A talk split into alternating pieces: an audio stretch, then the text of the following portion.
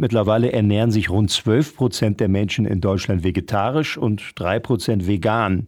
Dennoch ist das Thema umstritten und hat viele Skeptiker. Ist das Fleisch auf unserem Teller eine Leckerei oder doch nur eine ausgebeutete Tierleiche? Alexandra Ding kommt aus Hameln und ernährt sich seit bereits 40 Jahren, also schon bevor der Trend begonnen hat, vegan. Sie isst ausschließlich rein pflanzliche Nahrung und verzichtet gänzlich auf Fleisch, Fisch, Milchprodukte oder Eier. Wie es dazu gekommen ist, erzählt sie uns.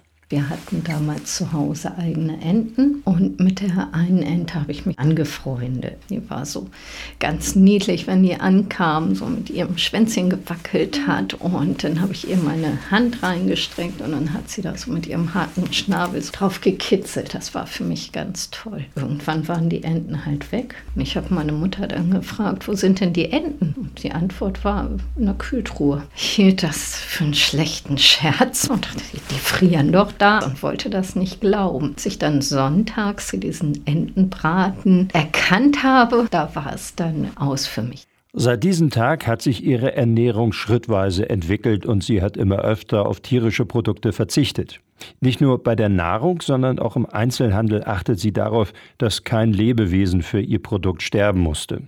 Sie erklärt uns die Einfachheit von ihrem veganen Lebensstil. Spaghetti mit Tomatensauce ist kein Hexenwerk. Vegane Ernährung ist völlig normal. Gerade durch die modernen Fleischersatzprodukte wird es einem ja auch sehr leicht gemacht. Ich mache jetzt Kartoffelbrei mit Erbsen, Möhrchen, Gemüse. Da brauche ich jetzt einen Schnitzel zu. Ja, dann nehme ich halt so einen Sojaschnitzel. Das ist ja gar kein Problem. In dem Mitgefühl zu den Tieren, wenn ich mir das immer wieder vor Augen halte, dann fällt mir das auch leicht. Und wenn ich einfach nur sage, ich achte da ein bisschen drauf und esse nicht einfach gedankenlos Mengen an Fleisch.